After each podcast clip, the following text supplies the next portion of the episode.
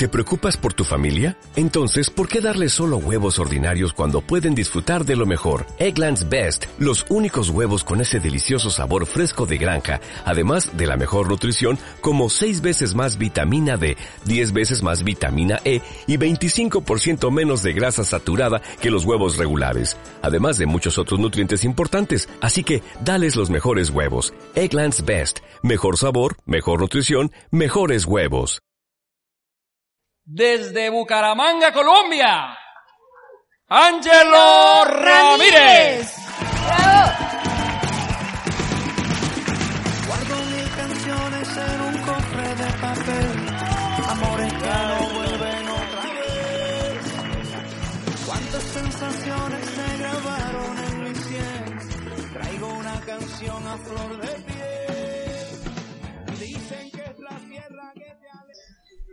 Listo, muchachos. Bueno, eh, de verdad, felicitaciones en estos momentos que estaban viviendo.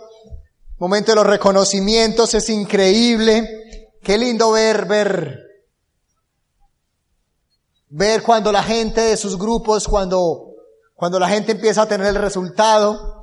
Porque una de las cosas que, que más da felicidad en el liderazgo no es cuando tú llegas, sino es cuando la gente de tu equipo comienza a llegar y comienza a pasar. Y comienza a mostrarle al mercado, y comienza a mostrarle al mundo que lo que parecía increíble, hoy es creíble y hoy es una realidad. Felicitaciones a todos, el liderazgo, a todos los nuevos reconocidos. Felicidades. No paren muchachos, no paren.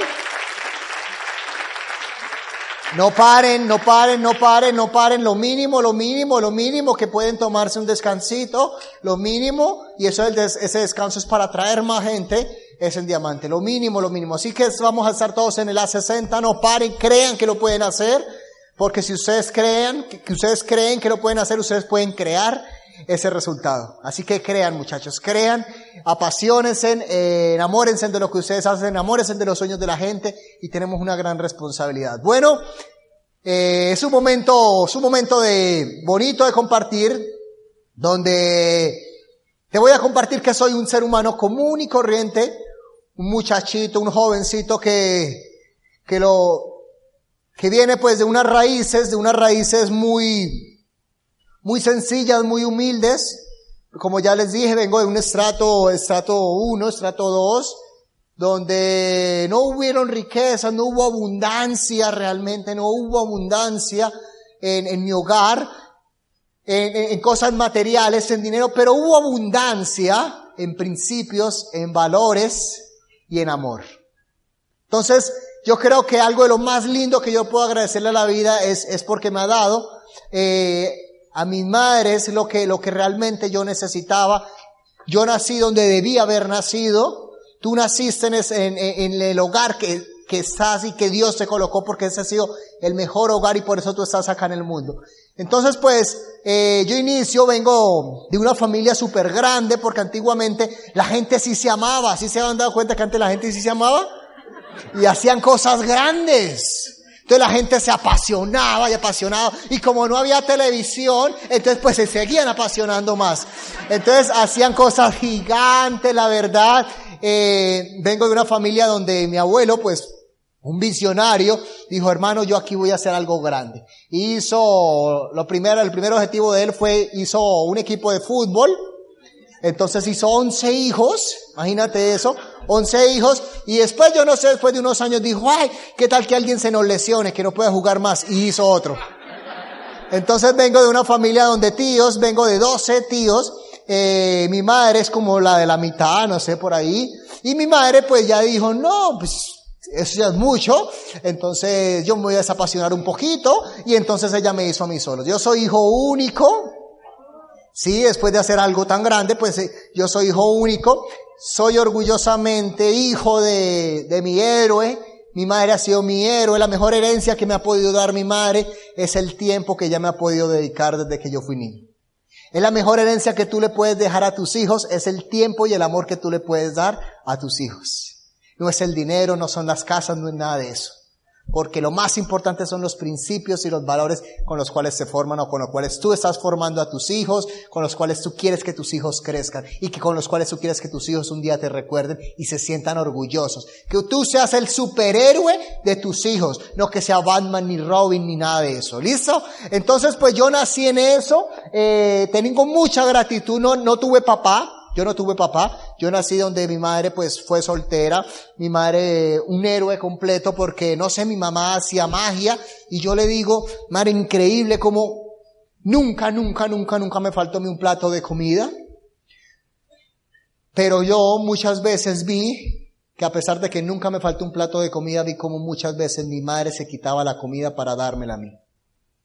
No sé si sea tu caso, no sea como si muchas veces yo también vi en mi hogar cómo la nevera de nosotros estaba desconectada para que no consumiera luz y porque solamente existía agua. Muchas veces vi eso, muchas veces eh, en ese proceso de niño, de, crecer, no tuve el apoyo de un padre, no tuve el liderazgo de, de un hombre en la casa, pero mi madre hizo notarme que, que, yo no necesitaba ese cariño de papá, sino ella era mi mamá y mi papá, y fue mi. La verdad, yo tenía ese propósito tan grande, ese propósito tan gigante, que por eso yo te digo, y yo te hablaba en la charla anterior, identifica es tu propósito realmente, identifica qué es lo que te mueve, qué por quién, por quién quieres hacer esto. ¿Sí? ¿Por quién realmente estás dispuesto a pagar el precio? Mira muchachos, en ese camino al éxito no hay atajos. En el camino al éxito no hay atajos. La persona que quiera buscar el atajo tiene que pagar intereses. En el camino al éxito no hay atajos. La persona que esté buscando atajos tiene que pagar intereses. Porque es un solo camino. Es el camino que vas a pagar una sola vez y, y, tus, y los héroes tuyos van a estar felices por el resto de tu vida. Así que pues eh, yo crecí y vine creciendo en un hogar donde, como les cuento, mucho amor, tiempo, la verdad. Eh, y pues mi madre y mi abuelo, algo de lo que yo aprendí de mi abuelo, fue de que cómo era el hombre que era capaz de, de dar el ejemplo, de suplir las necesidades del hogar. Eh, mi abuelo un día me dijo antes de morir, eh, me voy, pero hoy tú te haces cargo y eres el hombre de la casa. Fueron las palabras antes de mi abuelo partir y, y algo que antes me dijo, una frase que me dijo mi abuelo es, nunca esperes nada ni pretendas nada de nadie más, hazlo tú. Y entonces eso fue lo que a mí me formó y yo dije, wow, si mi abuelo fue capaz. Y yo me daba cuenta cómo a veces eran capaces de criar tantos hijos. Así que yo empecé y empecé y la gente lo ve a uno acá y dice, wow, Ángelo, llegaste a diamante en dos años y medio.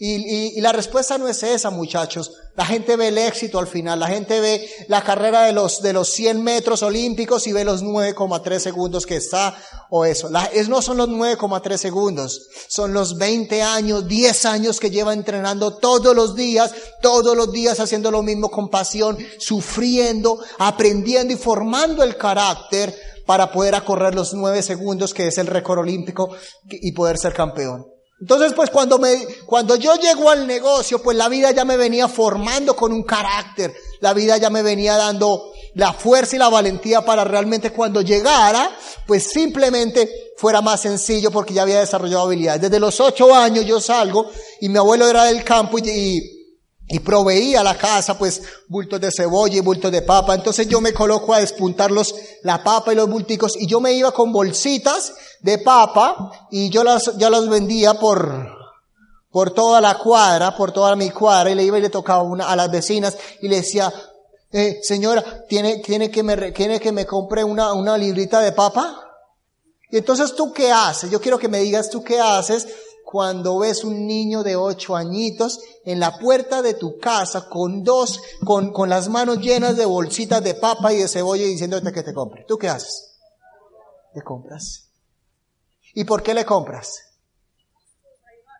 Le compras por ayudar, le compras por pesar. Y así, entonces, eso como que yo empecé a entender. Entonces, para mucha gente, te va a comprar por pesar y por ayudar. Para mí me estaba formando era el carácter. Entonces, pues yo estaba feliz porque en ese momento yo aprendí eso. Entonces, yo tengo una tía que todos los meses yo le vendo más o menos 300, 400 dólares.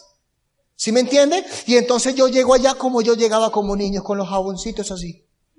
Triste, triste. Entonces yo llegaba allá y yo llego allá y mi tía, ay, mi hijo, ¿usted cuándo va a dejar esos jabones?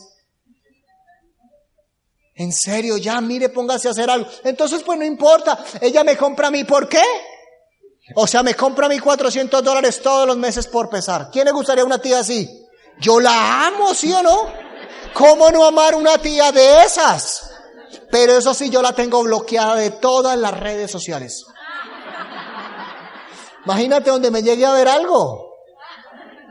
Entonces, pues seguimos, sigue seguí creciendo. Eh, me fui formando el carácter, empecé a hacer negocios y, y empecé a encontrar realmente algo, señores. Y mi propósito se basó en mis razones. Yo por qué quise hacer ese negocio rápido. ¿Por qué yo hacía y por qué yo actuaba y tenía autodisciplina cuando nadie me estaba viendo? Porque yo hacía las cosas suceder, así, así hubiese salido, así hubiese rumbeado, así hubiese hecho lo que sea, yo actuaba y yo tenía una, una razón muy grande. Y la primera razón por la cual yo hice esto rápido fue por ellas. Fueron mis primeras razones. La de Gris es mi madre y la de Celeste es la hermana de mi madre, o sea, es mi segunda mamá. Yo no tuve papá, pero yo tuve dos mamás.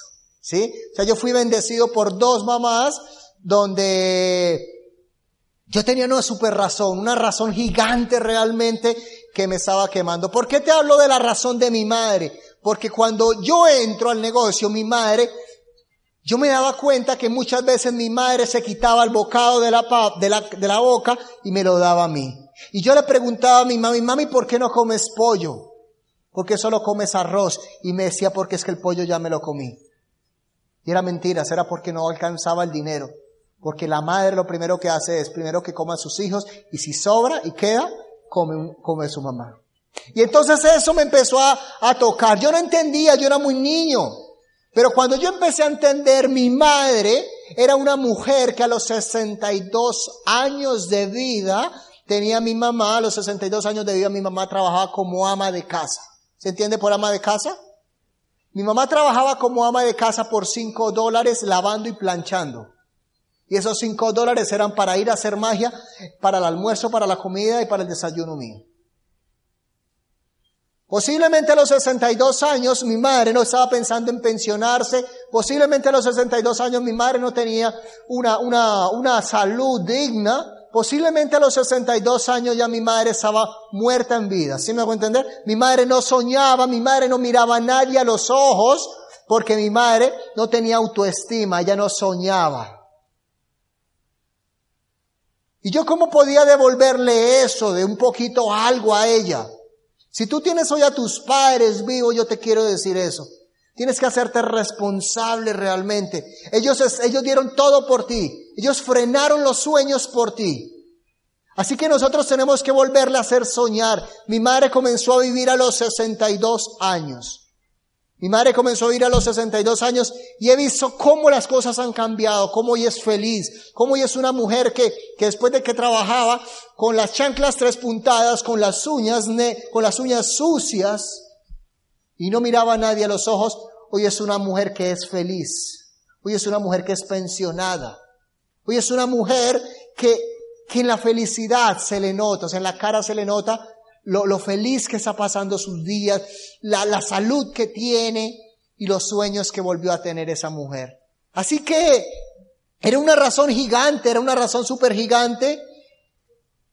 Y después, en ese proceso de la razón súper gigante, eh, antes de entrar al negocio, eh, pues se reúnen todas las hermanas y todas las hermanas ya casadas, con sus hijos y toda la cosa, y llegan a una conclusión que a mi abuelita de, nove, de, de 80 y algo de años, 88 años en ese momento, 89, de, decidían que la iban a votar para un ancianato. es increíble, Dios mío. O sea, ¿cómo es increíble que 12, 12 pelotudos Sí, doce. No fueran capaces de criar una madre.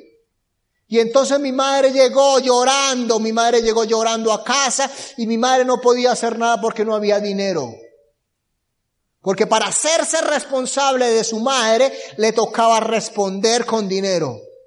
con salud. Y mi madre no tenía eso, pero ella tenía el deseo de nunca dejar a su mamá y a su héroe, que le había enseñado todo, tirada. Y entonces a los 21 años era un niño que yo debía 16 mil dólares, porque había venido montando negocios y había venido emprendiendo desde chiquito y vendía lo que fuera, porque buscaba la forma. Yo recuerdo que mi último empleo estuve en un restaurante trabajando no como mesero, sino como el que lavaba los baños y limpiaba todas las cosas en el restaurante. Pero yo le pedí a Dios y yo decía, algún día mi vida va a cambiar y yo voy a hacer eso. Eso es temporal. La vida te va a formar, te va a mandar pruebas hasta que tú realmente encuentras tu pasión y tu propósito. Una vez que tú encuentres tu pasión y tu propósito, tú te vas a levantar y vas a huir de donde estás, porque sabes que es más grande lo que tú tienes en tu corazón. Y ahí está, me hago cargo literalmente de mis tres reinas. Ellas son mi vida, ellas son mi mundo, ellas son mi razón, por las cuales calificamos diamante en dos años y medio. Yo no hice nada, nada diferente. Yo lo único que hice fue meterme en el corazón, meterme en el corazón a esas mujeres. Y me las metí en el corazón y yo salí a dar planes y no tenía la técnica, no tenía la educación, no era magister, no era doctor, no era todas las profesiones. Pero sabes una cosa, tenía pasión y tenía un sueño claro, que darle lo mejor a mis viejas que era darle lo mejor a mis reinas. Y esa es mi razón, ahí estamos todos. Ellas son mi mundo, ellas, ellas fueron las personas que me sacaban todos los días así lloviera. Y por eso yo te digo, encuentra tu razón, encuentra cuál es tu propósito. Tu vida se va a hacer más fácil cuando tú tienes un propósito claro, cuando tienes un propósito definido. Y a los 21 años yo estaba buscando y me habían presentado esa oportunidad durante cinco veces, como yo te lo dije. Yo no venía buscando esto, nadie está buscando Amway. O dígame alguien el primero que está diciendo, ay, yo me quiero meter a Amway, yo, yo, yo, métame a mi Amway. Y a mí me dijeron que cuando llegara a diamante, que eso era lo que iba a haber gente. Yo estoy sentado esperando y no ha llegado el primero. Ay, yo métame a Amway. No, nadie quiere hacer Amway. Porque Amway no te da estatus, pero Amway sí te da libertad. Amway sí te da libertad.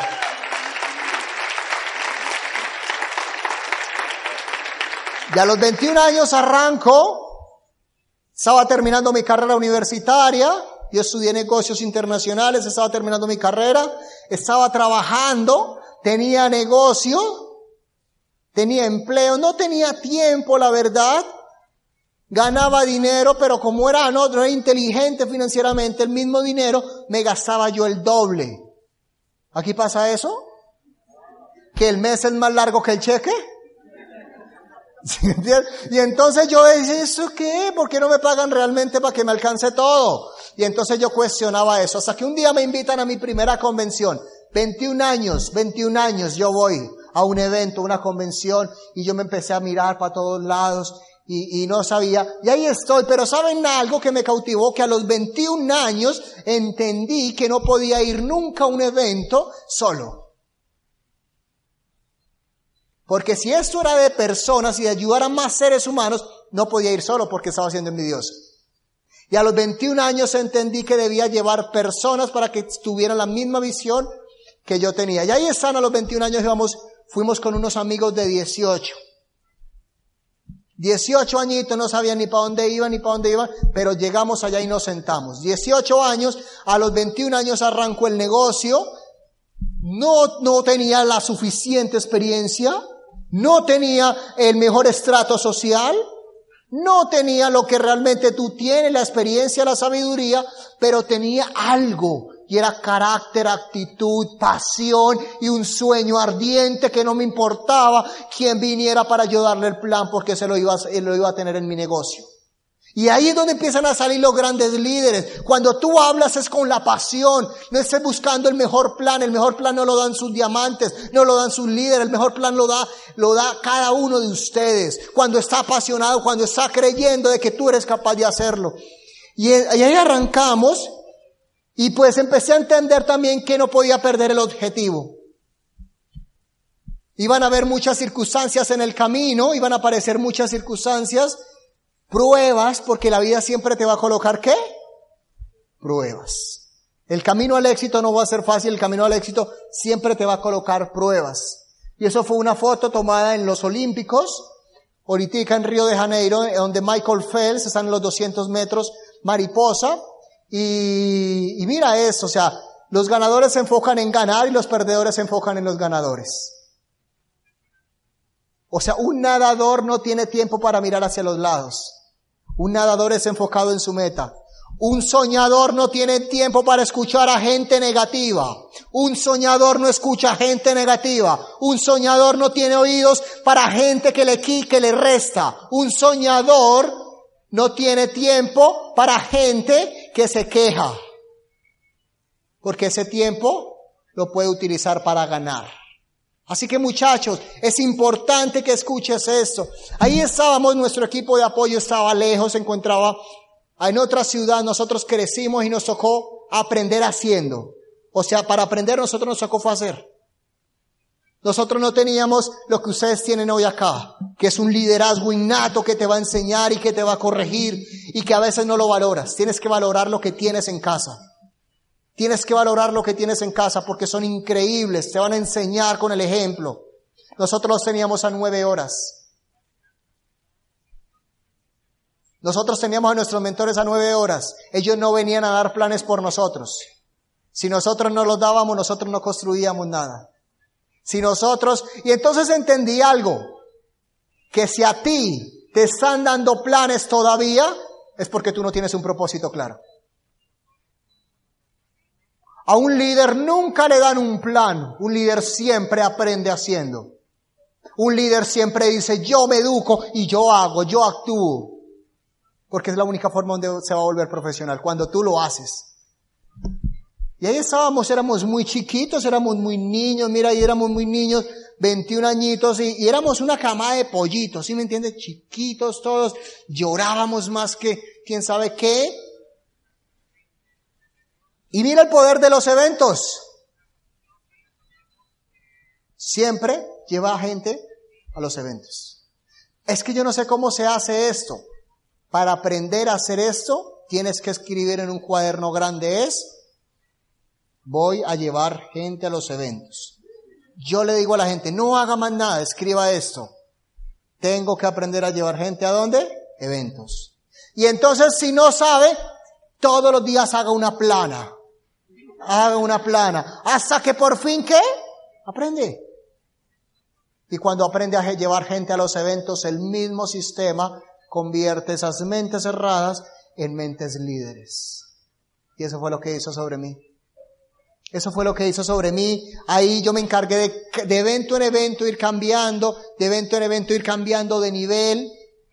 Y yo te quiero contar que un día yo también fui 0%.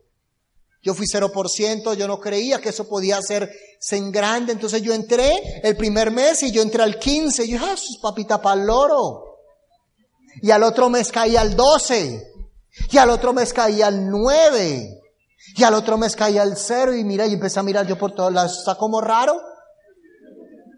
No es de que uno crece y mira, yo voy para abajo. Y entonces el otro mes yo caí ya al 0% y yo me acordé allá. Entonces Decían, encárgate de hacer calificaciones fundadoras. Y entonces yo, ay, es, entonces sí, un 0% fundador. No tenía gente, no tenía nada, estaba rajado. Y gracias a que había comprado un boleto de la convención, yo voy a la próxima convención. De 9%, de 0% fundador, a 12%, a 18% y a calificar plata. ¿Qué hubiese pasado si yo no hubiese comprado ese boleto de convención? Yo me hubiese rajado. Yo me hubiese rajado del negocio porque yo no entendía. Pero hay gente que dice, ay, no, es que usted arrancó ya en Esmeralda. No, yo arranqué desde cero. Y me tuve que caer para aprender y para volverme más fuerte.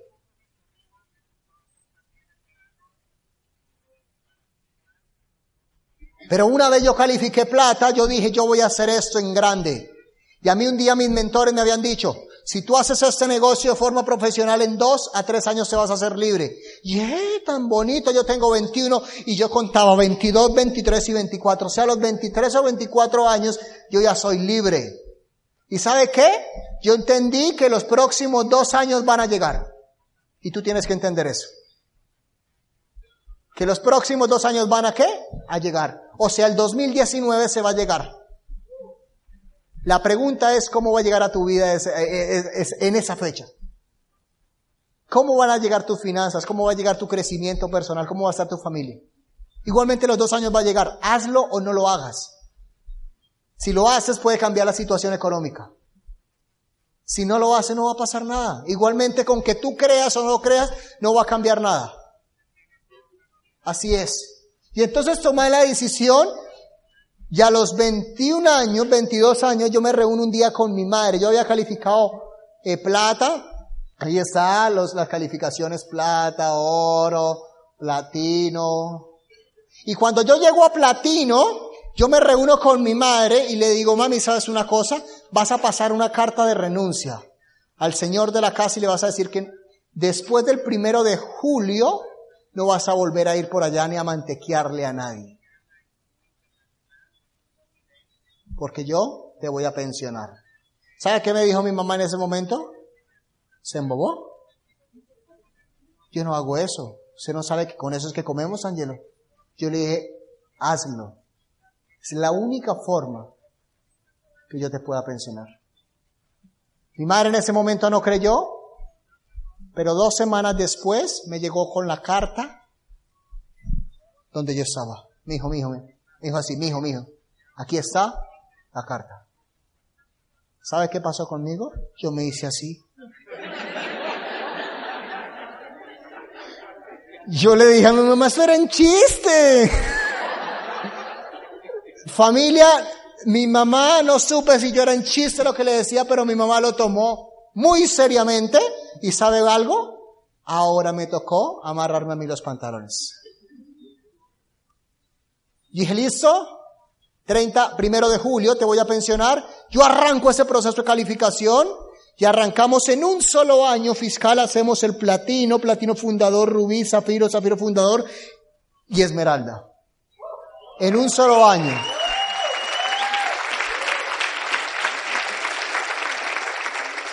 Y en un solo año hacemos eso y, y ahí está. Entonces el cheque empezó a crecer cada vez más, empezó a crecer cada vez más.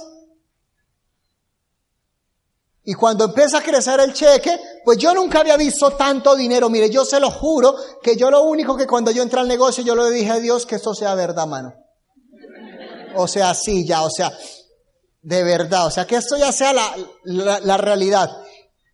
Yo califico Esmeralda y pues a final de año llegan unos bonos increíbles. ¿Sí me entienden? Y yo califico Esmeralda y yo voy a recibir mis bonos. Pues a mí no me habían pagado los bonos, como te digo, porque todo fue en un, solo año. Y yo voy al banco. Y con ese miedo, que yo doblaba los dedos para que esto no me fueran a robar. Que esto fuera real. Que de verdad me hubieran pagado el trabajito que yo había hecho, man. Y yo me voy, yo me voy.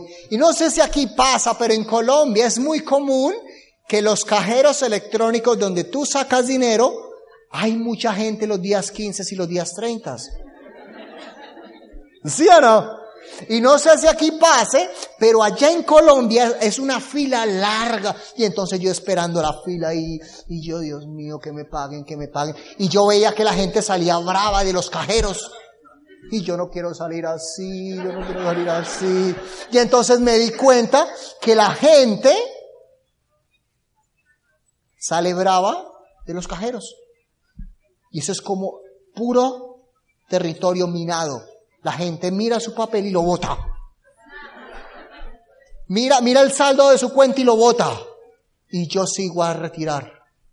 Entonces yo entro de tarjeta, ta, ta, y yo dije, yo no voy a ver el saldo, yo voy a retirar algo. Y yo retiro, entonces dice imprimir o ver en pantalla. No, imprimir. y yo saco esto. Familia, cuando yo saco esto, yo salgo así.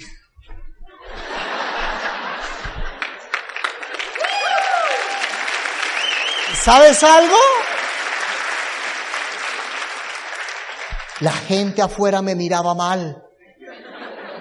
¿Y este qué le pasó? Y entonces yo entendía algo, Señor. Y yo le digo a toda mi gente, mire, tú estás triste, me dice, es que la plata no alcanza. Y a mí me pasaba lo mismo. Yo me ponía triste cuando yo veía mi cuenta. Ahora cada vez que yo estoy triste voy y reviso mi cuenta y se me pasa.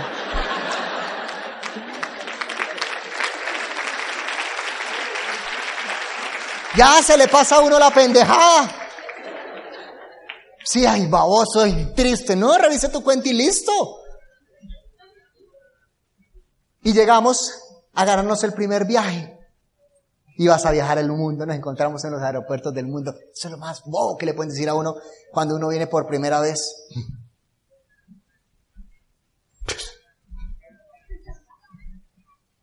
Cree.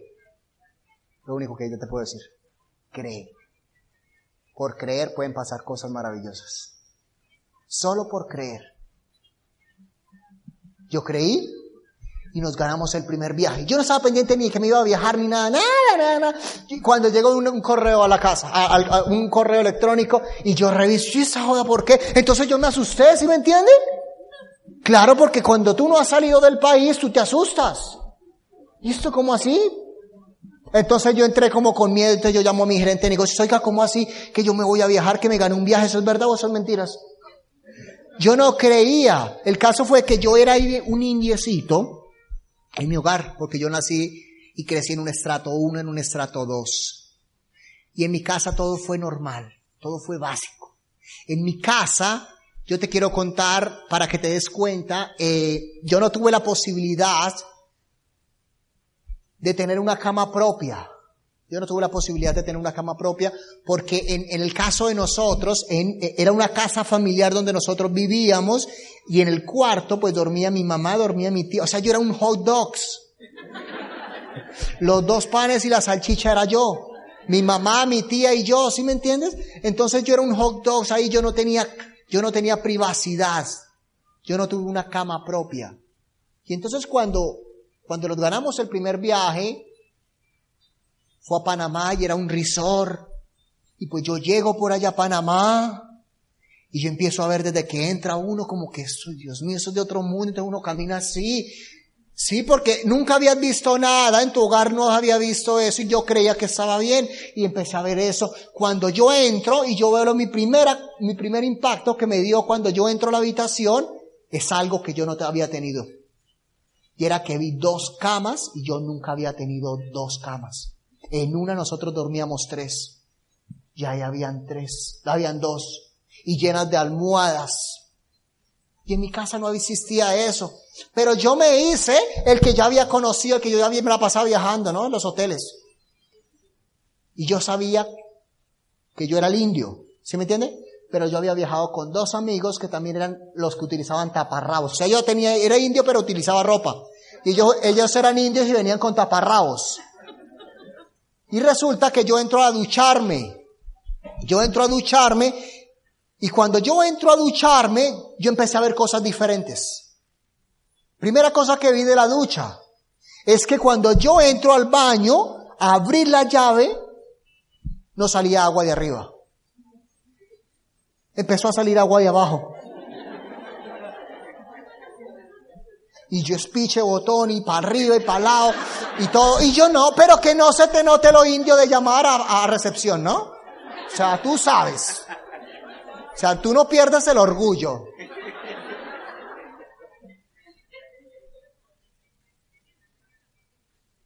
Y eso se venía inundando.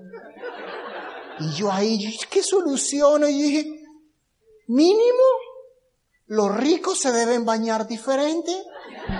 Y entonces llego yo y me tiro en la tina hacia abajo y me empiezo a echar agua así. Y me eché agua y agua y agua y empecé a solucionar el primer problema. Y me bañé así, se lo juro que me bañé así. Y entonces yo feliz porque yo no había visto.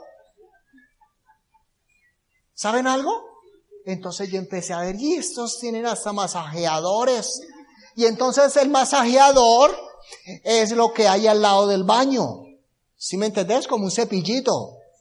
Por si queda, mal sentado para que limpies. Y resulta que yo me enjaboné todo y me llené de espuma todo en el jacuzzi que había y cojo yo ese cepillo y empiezo a hacerme así, así. Y entonces yo decía, wow, esto es único. Y yo subía historias con el cepillo. Así, ¿sí me entiendes? Y entonces todo uno, todo indio. Y entonces habían cajas, un montón de cajas que le colocan a uno ahí en el, en el hotel, que se, que peinilla, yo cogía, me pein, me, que gorro, yo me ponía el gorro, de todo, porque yo no había visto eso, muchachos. ¿Sí me entienden? Yo no había visto eso. Yo no sé, pero a mí me pasa algo con los baños. Entonces yo dije, pues, si eso me pasó a mí, yo me quiero imaginar a mis indios. Y yo salgo de mis amigos y les pregunto, ¿cómo les fue? Bien, weón, bien. Y en el baño. Y ellos no respondían. ¿Sabes algo? Y después la cama. Yo, ¿y ahora yo cómo soluciono lo de la cama? Yo necesito dormir en eso, en las dos. Y entonces coloqué el despertador hasta las 12 en una y después me pasé hasta las 12 en la otra. Claro, o sea, no había visto eso. Y quiero que te cuente algo, mira, por eso te digo que yo no sé qué me pasa en los baños. En, en Japón, en Japón, estuvimos ahorita en Japón y uno dice, ay, es que usted sí es bien jolly. No, en Japón yo llego y entro a un baño. Y pues yo no sé, pero usted cuando va con afán, usted no está pendiente si hay papel o no. Usted llega rápido, ¿sí me entiende? Y yo llegué rápido, rápido, rápido. Llega uno, descansa. Y pues listo, se levanta usted.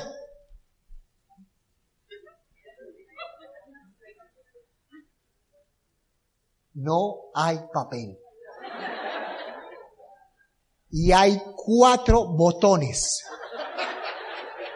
¡Qué susto! ¿Tú te imaginas espichar un mal botón y que te salga una mano? No, no. O por ahí un chorro de agua así. Y no, no, no, no, no. Muchachos, el empresario soluciona. Perdí una media en batalla. Perdí una media en batalla. Y ya y salí contento. Uh, ya. Todo eso le pasa a uno de verdad. O sea, ustedes se ríen, pero espera que les pase y verá que yo me voy a reír de ustedes. Han sido cosas maravillosas, de verdad han sido...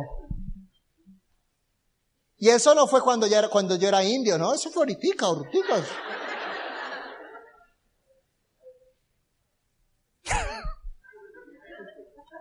Es, ahí está el grado de mi mami, cuando se en el primer seminario de platinos. Ella con todos sus cartones, platino, platino fundador, rubí, zafiro, zafiro. Ella desfilaba hermosa, llena, vestida de blanco, hermosa. Era la mujer más feliz. ¿Sabe por qué? Porque estaba comenzando a vivir. Estaba comenzando por fin a hacer su sueño realidad. Era feliz. A sus 62 años era feliz por primera vez. Eso fue una foto que nos habíamos tomado.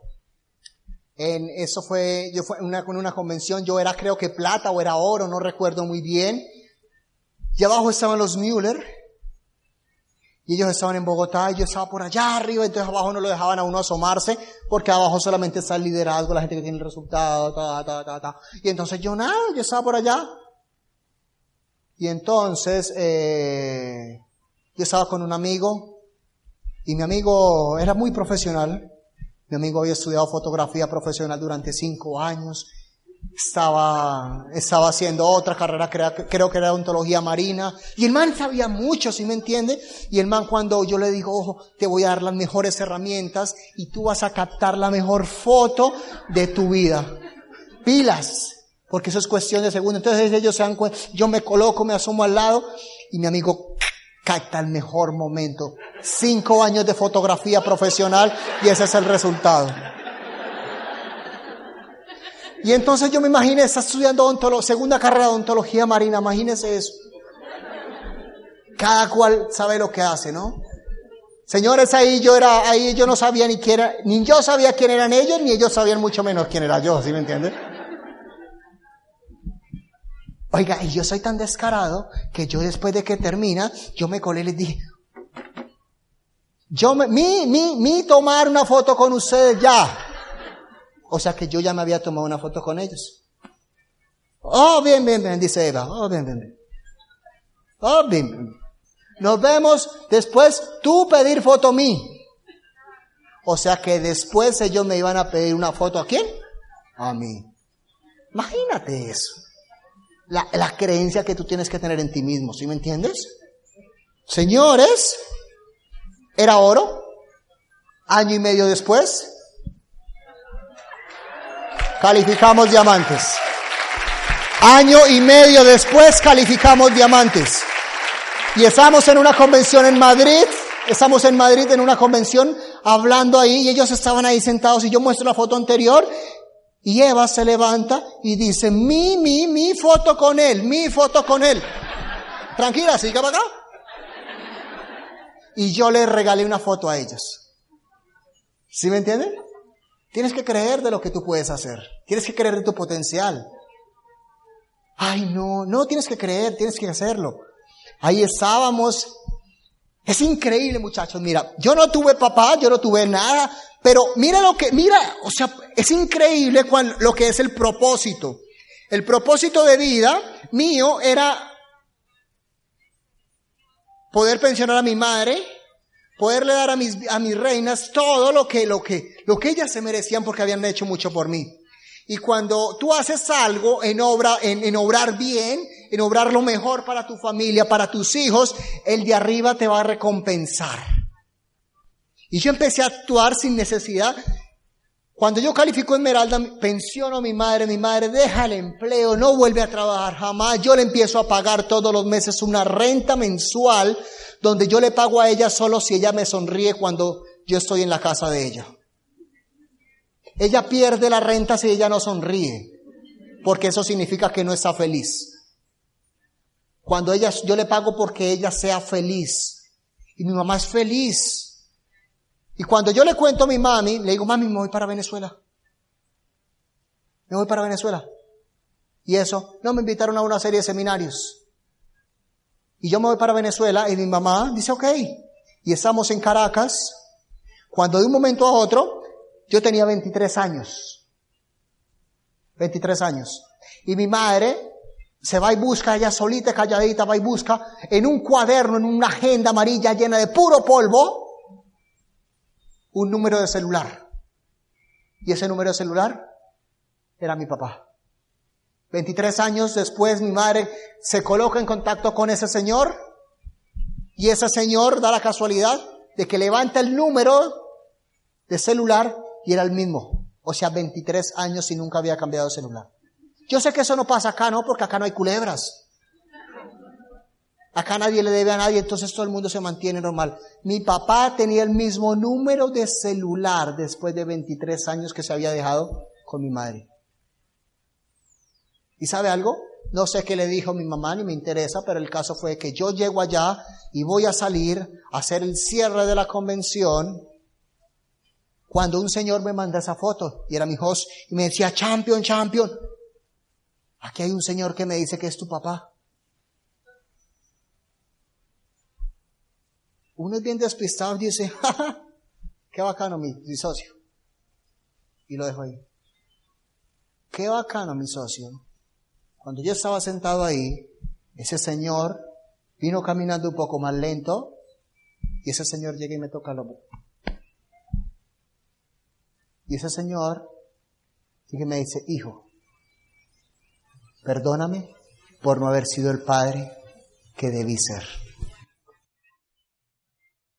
Yo quedo así, quieto, no miraba a nadie, quedé blanco, sin palabras. Yo lo miro de abajo arriba, él me mira de abajo arriba. Y yo le digo, la única palabra que me salió del corazón fue gracias Padre por permitir que yo viviera. Y me dice, él me abraza, me da un beso y me dice, perdóname hijo, te amo. Yo digo, es increíble. ¿Cómo no amar ese bendito negocio? ¿Cómo no amar lo que tú haces cuando te da la felicidad completa? ¿Cómo no amar cuando Dios y la vida coloca lo que te faltaba para que realmente fueras feliz y una familia completa, una familia donde tuviera, siguiera los ejemplos, el, liderazgo de un hombre realmente. Yo con mi padre tengo contacto seguido, yo tuve la posibilidad de conocer a mi papá en este negocio. Por eso yo no hago el negocio de Amway, por eso yo te invito a, a que si tú vas a hacer este negocio no lo hagas por dinero.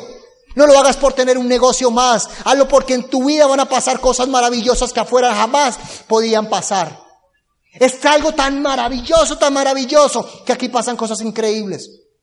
Aquí se conoce gente, aquí se, aquí se enamoran personas, aquí se casan personas. Si solamente tú vienes a buscar marido, aquí lo consigues. En serio, aquí pasan de todo. Si yo conocí a mi papá, ¿por qué tú no puedes conocer a tu esposa? Pero hágalo con pasión, que te vea apasionado, que diga yo trabajo esa línea. Aquí pasan de todo. Es increíble. Yo conocí a mi padre a los 23 años gracias a este negocio. Si yo no hubiese hecho el negocio de ambos, yo hubiese muerto y no hubiese conocido a mi papá.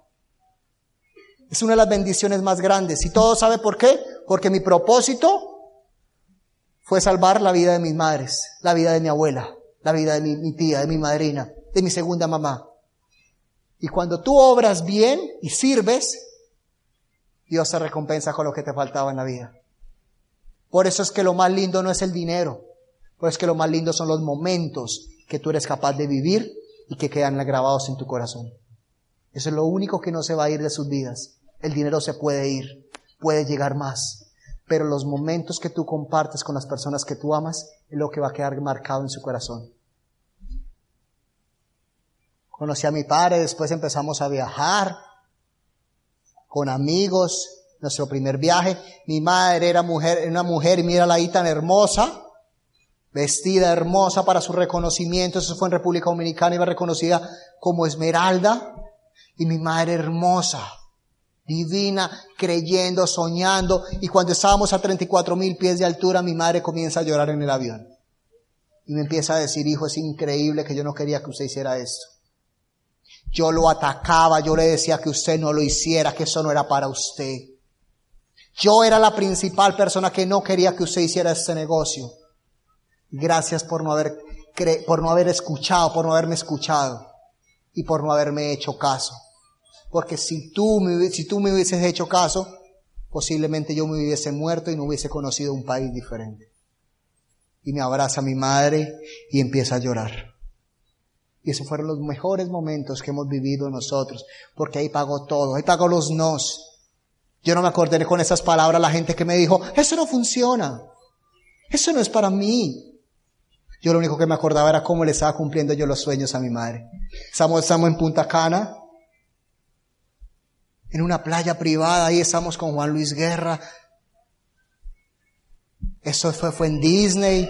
Y mira esto, mira esto, es increíble. Ahí está con José y mira esto. Yo lo cuento porque es la naturalidad que es mi madre y yo se las quiero compartir. Solo porque me cayeron bien. ¿Listo? Resulta,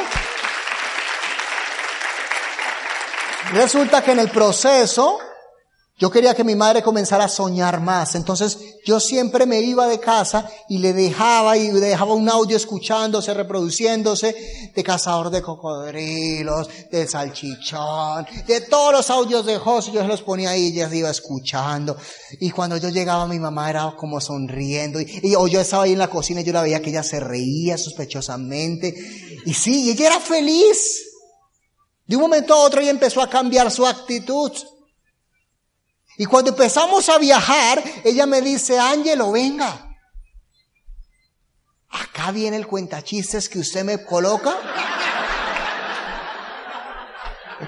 Yo le digo, ¿cuál? Me dice ese de los cocodrilos, de todas esas cosas. Yo le digo, José, me dice, ese, ese. Y le digo, ay, ¿tú lo quieres conocer? Me dice, claro, ¿cómo no? Dale un abrazo grande. Y mi madre ahí estábamos en Orlando y en cualquier lugar del mundo donde se ven, siempre está la foto para ella. En cualquier lugar del mundo donde se ven, esa es la foto.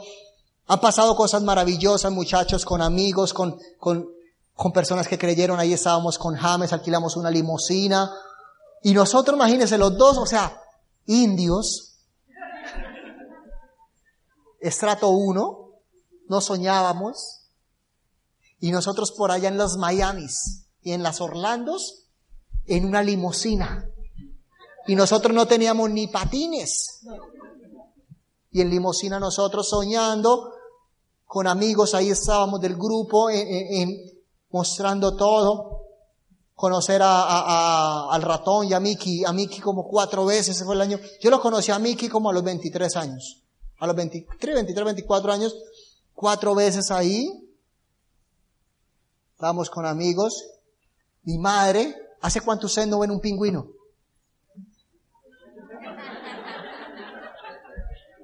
No pregunto porque pronto eso es normal para acá, con el calor.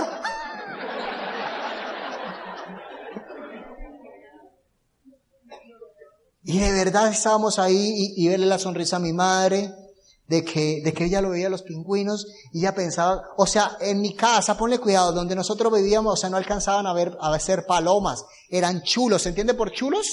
O sea, los que comen basura buitres. Er, no eran palomas, eran buitres lo que nosotros veíamos allá en nuestra casa. Y pues mi mamá ya ver un pingüino y eso, ay, ya coger el pingüino. Y yo, mami, contrólate. ¿Qué? Que controle ni que nada, en el pingüinito. Y verle la, verle, ¿sí me entiende? Es verle los ojos, señores. La felicidad a mi vieja. O sea, eso me ha llenado todo, eso me ha hecho una mejor persona.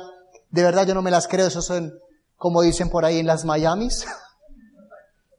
Hemos viajado el mundo, no te muestro eso para aparentar, sino para decirte es increíble cómo la vida nos cambia de corazón, te lo digo, o sea, te puede cambiar, me encanta el fútbol, hemos estado en diferentes semifinales, eh, en los mejores lugares,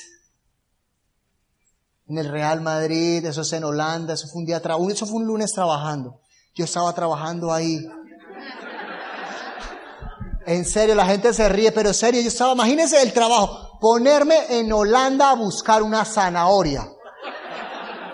Eso no es trabajo. Usted en Holanda buscando una zanahoria. Eso que se diga en México, en Colombia, que es en cualquier esquina, pero en Holanda. Y nieve. Ay, no.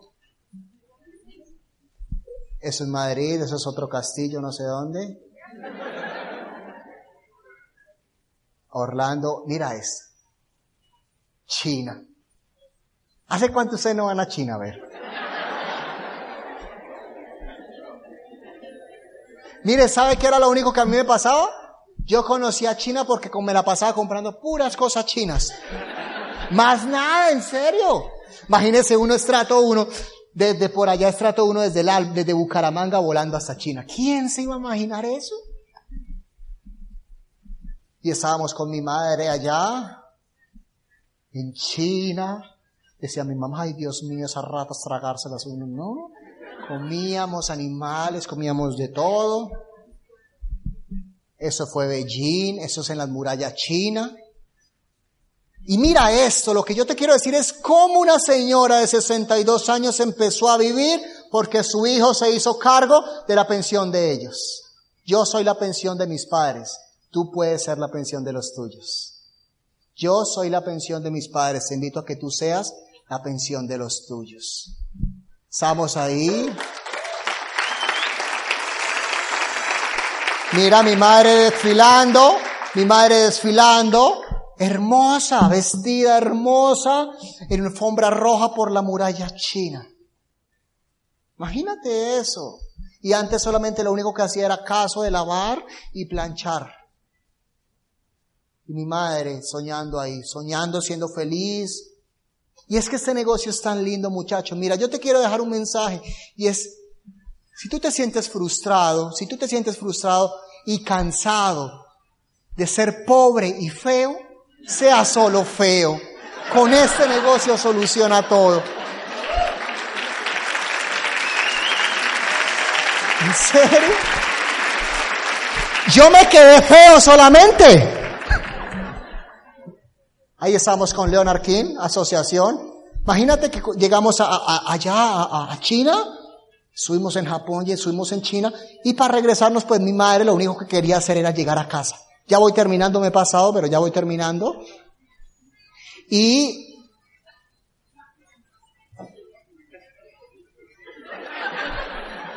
Y yo le digo allá en, en, China, a mi madre le digo, ¿le gustaría conocer Nueva York? Así, así, ¿le, mami, ¿le gustaría conocer Nueva York? Respuesta de mi madre. ¿Qué, qué, qué, qué Nueva York? Vámonos para casa rápido, Ángelo. Más tiempo de viaje. No, no, no, no. Claro, mi, mi madre se había pegado 24 horas de vuelo. De donde nosotros hasta China. Ella lo único que quería era llegar. ¿Y sabe yo qué hice? Yo no hice caso. Y ahí está mi madre en Nueva York. Ahí está mi madre en Nueva York. Porque yo no hice caso. Eso fue en México, eso es otra vez. Mira, eso es, el único desierto en el mundo que tiene agua. Yo ni, ni sabía que existía. Eso es en, en Maranaense, eso es en Brasil. Te van a empezar a invitar de cualquier lugar del mundo y te van a poner traductor. Y tú vas a hablar de sueños, vas a hablar de esperanza. Nos damos vacaciones con la persona que tú amas, con la persona que es con tu, con tu coequipera, viajamos el mundo, somos felices. Saca a tu pareja realmente unas vacaciones diferentes a las que las lleva siempre. Dale la oportunidad de conocer lugares mágicos. Eso fue en Dubrasau, eso es un atardecer en Brasil. Y el envidioso dijo que eso no, eso era montaje. Y pues yo le dije, no me importa, ya estaba yo y tú no estabas allá. Hay envidiosos, ¿sí me entiendes? Esas son las cataratas, en las cataratas. Imagínate eso, nosotros allá yo le decía, yo le decía a ella, ella se llama María Alejandra, yo le decía, mi amor, ¿tú recuerdas cuando yo era un niño que yo te llevaba a comer empanado, pastelito, y yo no comía porque yo estaba lleno, que te llegaba y te compraba una bolsita de agua porque no me alcanzaba para la gaseosa o para el jugo. Tú recuerdas ese momento cuando yo te llevaba y, y, y, dependiendo de lo que tú pidieras, yo pedía. Aquí pasa eso, de que la gente mira al lado derecho de la carta yo me llenaba con eso, con que ella pidiera, yo me llenaba. Porque no había dinero. Y nosotros ahora por acá. Esa, esa, eso es una oficina que yo tengo en República Dominicana. En serio, esas son las oficinas de los emprendedores. Tú puedes tener tu propia oficina. Eso es otra vez Madrid, cumpliéndole un sueño a ella.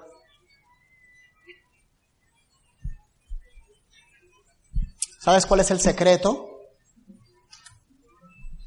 ¿Sabes cuál es el secreto real para enamorar a una mujer? ¿Quién lo sabe? A ver. ¿Quién lo sabe? El secreto real. ¿Sabe dónde se besa una mujer? Para que quede matada.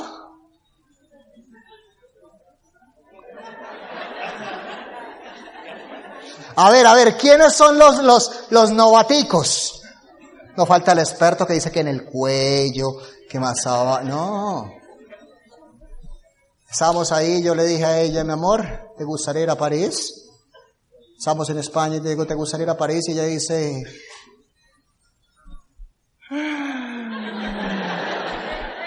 sí. Le digo, ok. Ah, no, le dije, ¿te, te, gustaría conocer la Torre Eiffel? Y entonces me dijo, sí, claro, me negro.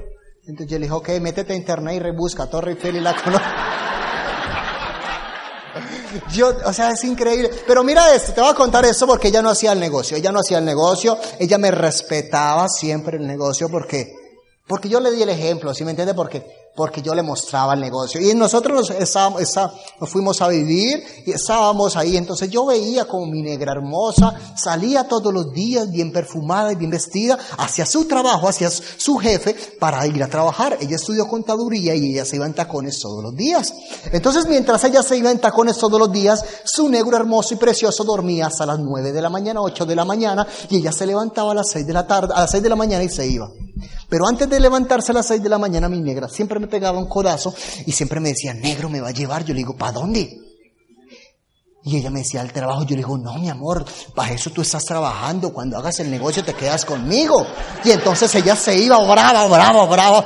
Y entonces yo bajaba a las 9 de la mañana, su negro li- lindo y perfumado, baja a las 9 de la mañana con sus guantes de gimnasio y con su bolso iba saliendo de portería. Y siempre que iba saliendo de portería, cuando tú eres nuevo en el condominio, en la torre, pues siempre hay un chismoso, ¿no? Y estaban los celadores. Y entonces los celadores me dijeron, don Ángelo, señor, cuénteme pues, don Ángelo, yo sé, es que nos da como pena decirle, ¿usted no le da pesar con su esposa? Y yo le digo, ¿por qué? Pues sí, don Ángelo, usted tan vago en la casa y ella es la que sale a trabajar. Ay Dios, entonces yo le dije, no, ella es la que me debe que mantener. Y dijo, no, mi hijo, a mí sí me toca salir a trabajar. Y entonces dije, ay, es increíble, yo cómo me puedo gozar después. Ella entendió, entendió. Y entendió que era más fácil ser feliz y ser libre que ir a trabajar. Y ahí estábamos, mira, ahí ese es el beso más sagrado donde tú enamoras a una mujer. Es ese. Se llama el beso alto. Eso es en Costa Rica. Nos invitaron a una convención con mi madre y mi madre que no le hablaba ni la miraba a nadie a los ojos le estaba hablando ante tres mil personas y contando la historia. Y todo el auditorio de tres mil personas levantada de pie aplaudiéndola. ¿Y sabe algo? Mi madre empezó a llorar. Y mi madre contando la historia. Y mi madre contando la historia de ella y la historia de cuando se separó de mi papá. Y yo me senté. Y mi mamá de un momento a otro empezó a decir, es que él me creyó bobo a mí. Por perro yo lo eché.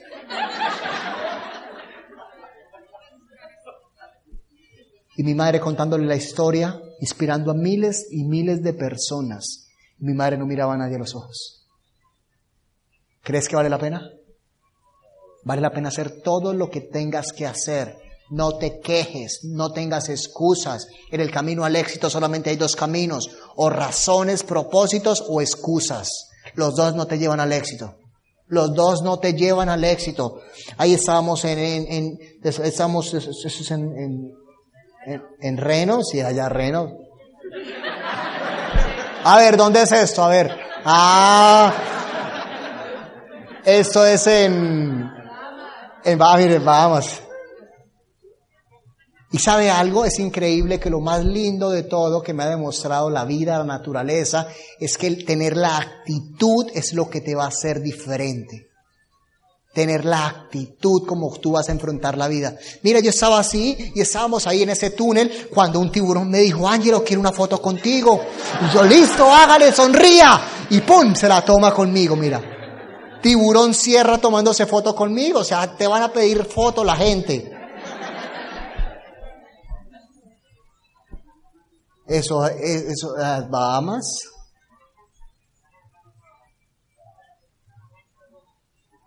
Eso no acuerda, no sé, por allá, ser Europa y eso es Guate.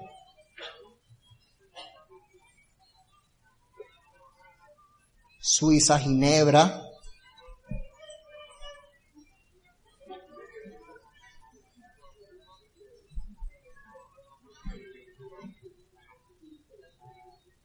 Suiza, eso está en Alemania. Viviendo un mundo, muchachos, viviendo una vida diferente, soñando, soñando. Es increíble todo lo que nos ha pasado en nuestras vidas, pero mira, lo más lindo que, yo, que a mí me ha dado el negocio es esto. Es poder tomarme un café con mi madre, es poder estar con ella hablando, es poder con ella tenerla como una amiga, valorarla realmente, es poder tener a mi abuelita como una reina, darle la mejor medicina, estar pendiente de ella. Son los momentos más importantes que tú vas a acumular en el baúl de los recuerdos. Son los momentos y los, las cosas más valiosas que Dios te va, te va a bendecir. Agradece. Siempre tienes que tener gratitud hacia las personas que tú amas. Permitirme ser papá de tiempo completo, muchachos. Tú como mamá poder ser la mamá de tiempo completo que le des el amor, los principios y los valores a tu hijo realmente. Es increíble todo lo que te puede dar ese negocio. Pero mira dónde vivíamos. Esa era mi casa, voy terminando, esa era mi casa y se venía cayendo a pedazos. Y entonces mira los baldes, cada vez que llovía se inundaba la casa. Se nos inundaba la casa llovía, entonces a mí me tenía una razón de cómo no salir a hacer eso rápido. Si cada vez que llovía se inundaba y se inundaba, mira eso, ahí está. Nosotros no teníamos nevera porque no había nada que echarle. La teníamos cerrada. Yo, no, yo nunca vi un programa de televisión porque no tuvimos, no tuvimos televisor. Por eso es que cuando mi gente habla de películas y de matachitos y de superhéroes, yo no los vi porque no tenía dónde. Ahí está. Pero un día vas a caminar con las personas que tú amas, amas, y ellas van a ser felices y se van a sentir súper orgullosas de ustedes. Es la mejor herencia que una madre le puede dejar a un hijo. Es la mejor herencia que un hijo le puede dejar a una madre y es el tiempo y los momentos que la puede hacer feliz. Ahí estábamos con mi abuelita, esa foto es el 31, el primero de enero, mi abuelita pasando la rasca del primero de enero. Sí, con su exceso, todos los días se toma su exceso, por eso tiene 92 años y está energética. Con amigos que creyeron, viajan el mundo, somos amigos. Eh, James en ese momento es por allá en, Argentina, nosotros acá, y seguimos así, miles de personas. Un día tú le vas a preguntar a tus socios en qué lugar del mundo estás. Y así nos hablamos nosotros, ¿qué lugar del mundo estás? ¿De casualidad estás en casa o no? Y antes nos preguntan, oiga, ¿cuándo sale de vacaciones? Después de eso yo califico diamante y una de las primeras cosas que yo hago cuando yo califico diamante es poderle dar a mi vieja, a mi madre, una vivienda digna. Una vivienda digna, poderle comprar un apartamento digno para que mi madre disfrutara y fuera feliz.